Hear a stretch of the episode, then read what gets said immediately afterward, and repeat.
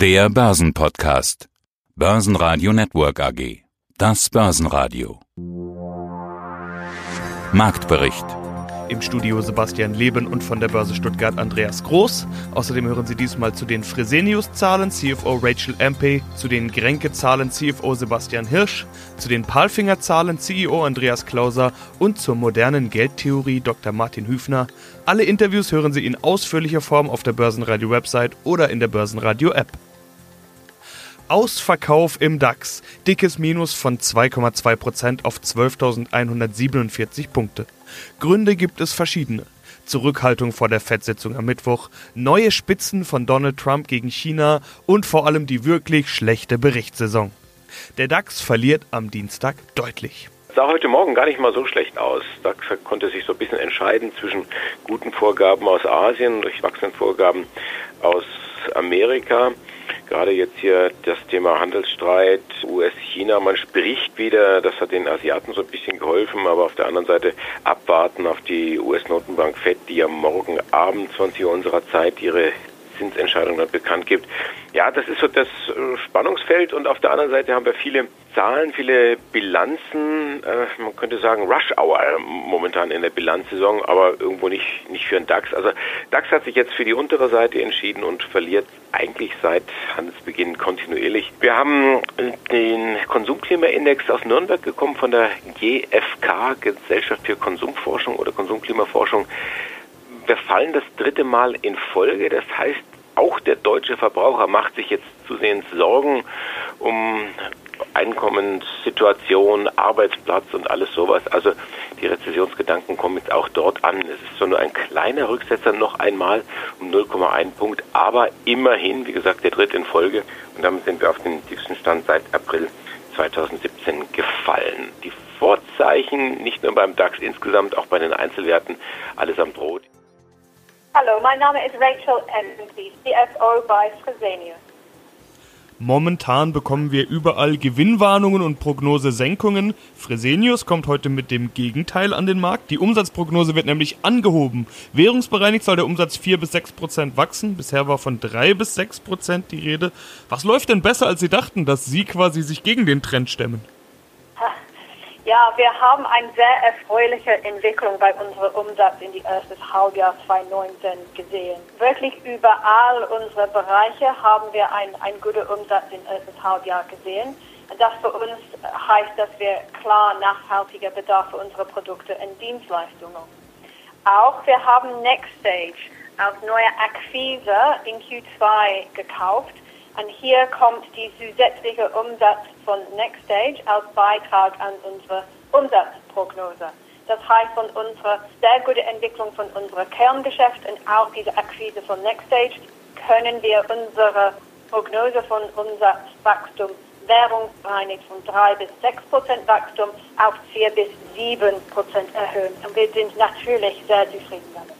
Der Markt scheint offenbar gar nicht so zufrieden zu sein. Fresenius ist zweimal im DAX, einmal als Fresenius, einmal als Fresenius Medical Care, also die Tochter. Beide sind im Minus. Ich hatte heute Morgen gelesen, dass die Markterwartungen wohl nicht erfüllt wurden. Wie zufrieden sind Sie denn selbst? Äh, der Markt scheint ja irgendwas nicht zu mögen. Wir sind sehr zufrieden mit unserer Entwicklung in die ersten Halbjahr.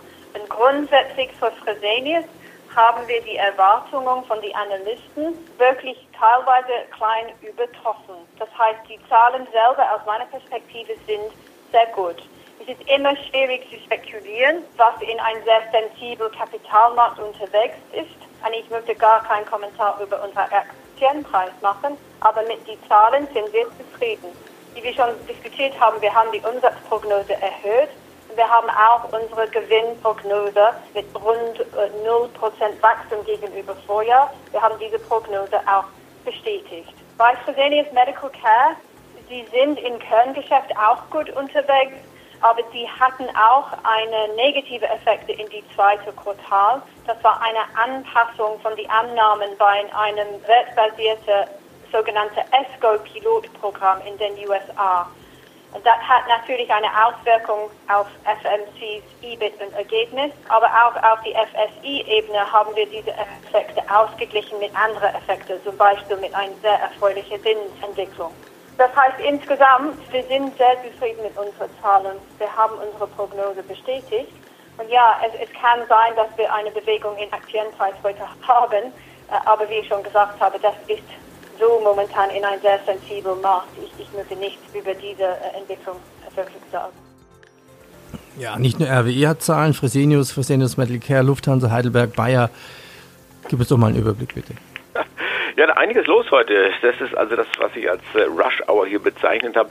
Gehen wir es mal so, ich weiß gar nicht, ob das alphabetisch ist. Nee, ist nicht alphabetisch, aber immerhin. Also Fresenius, der große Gesundheitskonzern, hat hier Umsatz- und Gewinnerwartungen im zweiten Quartal übertroffen. Ist eine gute Nachricht. Umsatz steigt um 8%, unterm Strich bleibt 1% mehr.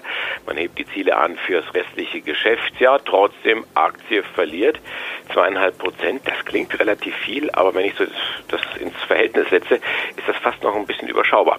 Dann die Tochter FMC, Fresenius Medical Care, Dialyse-Spezialist, hat die Umsatzerwartungen erfüllt, beim Gewinn aber wieder Abstriche gemacht.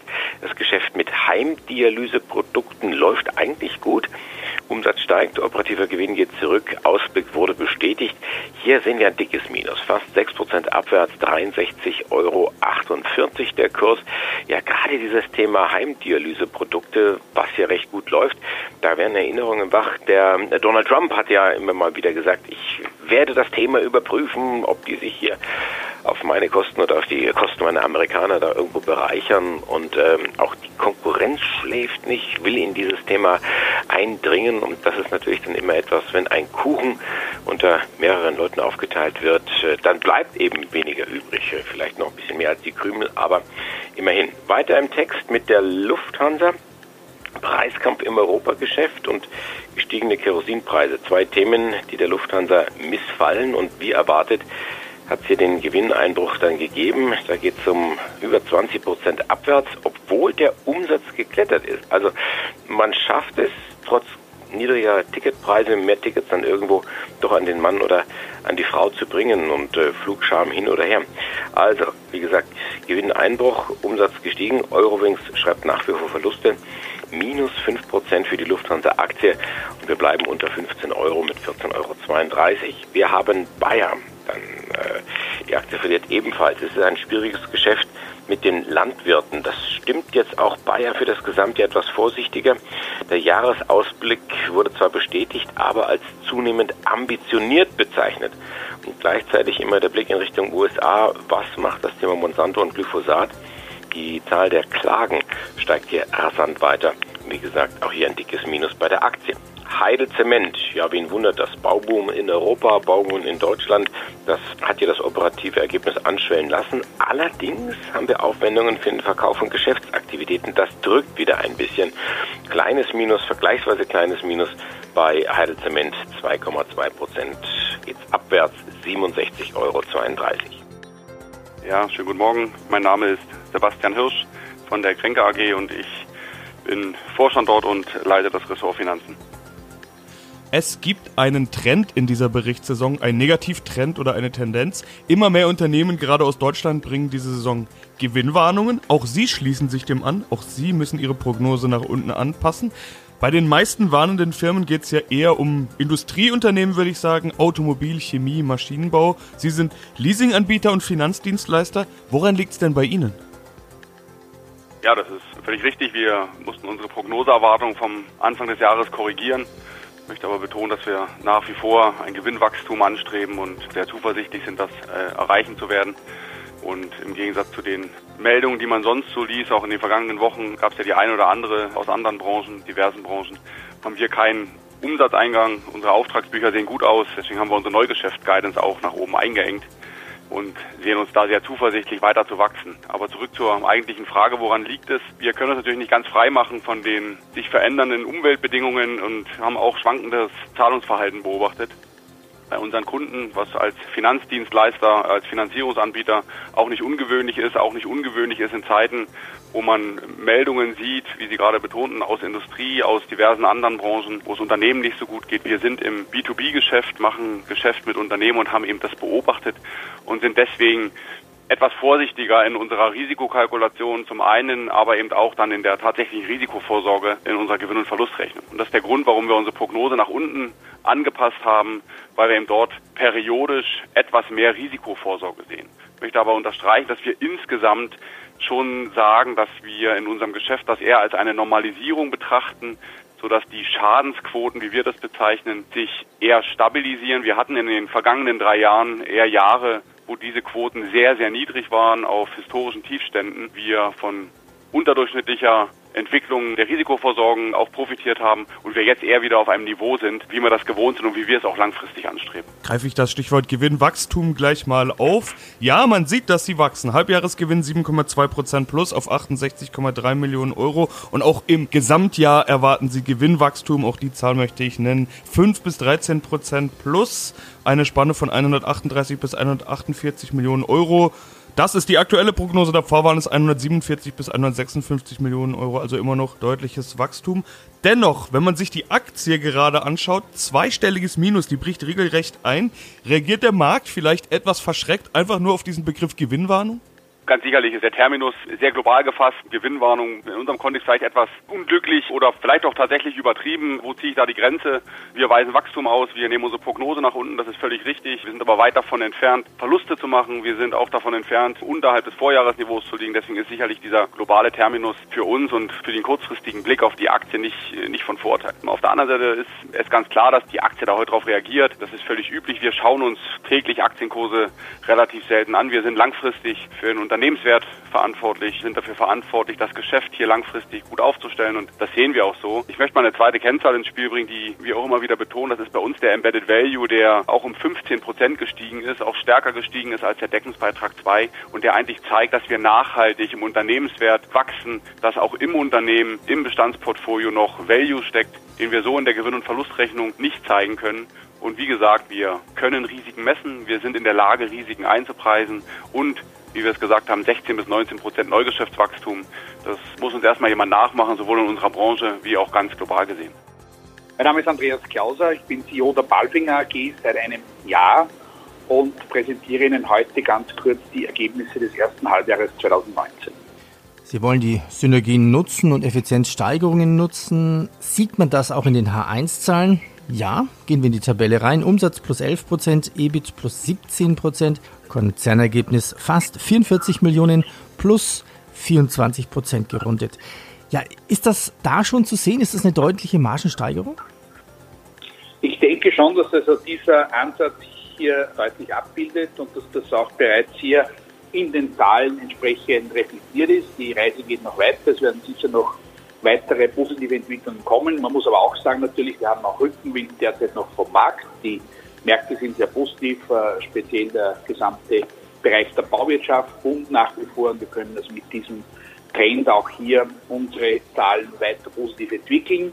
Auf der anderen Seite natürlich trägt die Organisation dazu bei, dass die Umsetzung, dass die Pläne, dass das auch äh, entsprechend bewerkstelligt wird und vonstatten geht. Und diese zwei Komponenten zusammen spiegeln sich bereits in den Zahlen wieder. Palfinger, globale Strategie. Palfinger war ja auch immer schon ein globaler Wirtschaftsindikator. Wie unterschiedlich ist das mit dem Weltwirtschaftswachstum? Sie sagten weiterhin, die Bauwirtschaft boomt. USA scheint zu brummen. China, ja, hier waren Analysten mit einem BIP-Wachstum von nur 6,2 Prozent unzufrieden. Ja, und in Europa sprechen ja schon die ersten von Rezession. Wie unterschiedlich zeigt sich ein Bild am Horizont? Ja, wir sehen schon, dass bei gewissen Produktgruppen es hier auch zu einer Verlangsamung beim Auftragseingang kommt. Aber wie gesagt, bei den klassischen Produktbereichen, wie zum Beispiel Ladekran, Forst und Recycling, haben wir nach wie vor ein sehr gutes Orderbuch. Wir sehen aber auch natürlich, dass hier gewisse Märkte, auch vielleicht wie Deutschland und Frankreich, äh, durchaus etwas kritischer sind. Die USA boomen. Die USA sind natürlich getrieben durch den Konsumhype, den Präsident Trump hervorgerufen hat, auch weiter am Weg vorwärts und durch die Tatsache, dass wir am lokalen Markt in Nordamerika hier entsprechende Produktionsstätten haben, können wir auch mit dem Thema America First sehr gut umgehen und können davor, davon sogar profitieren. In welcher Form? Äh, indem wir lokal produzieren und von etwaigen Importzöllen äh, und sonstigen Limitierungen nicht beeinflusst sind.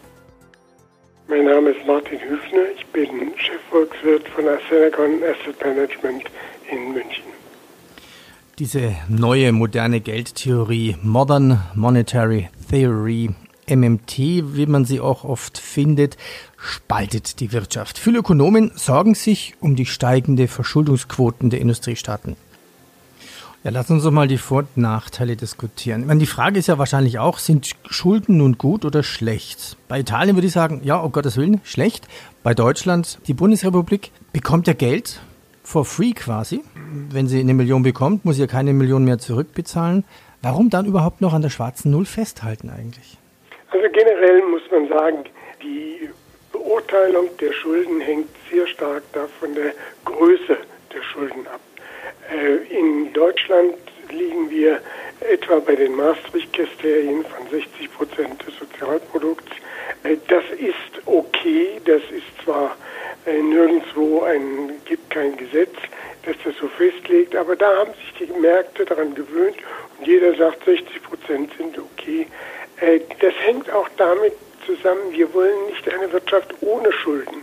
Denn wenn wir investieren, und das müssen wir, um die Infrastruktur in Ordnung zu halten, dann ist äh, die Investition sollte nicht die längerfristig die wirtschaftlichen Bedingungen verbessert, die sollte nicht von der jetzigen Generation, die die Inflation, äh, die die Investition tätigt, bezahlt werden, sondern sollte die Bezahlung sollte verteilt werden auf alle Generationen, die davon profitieren.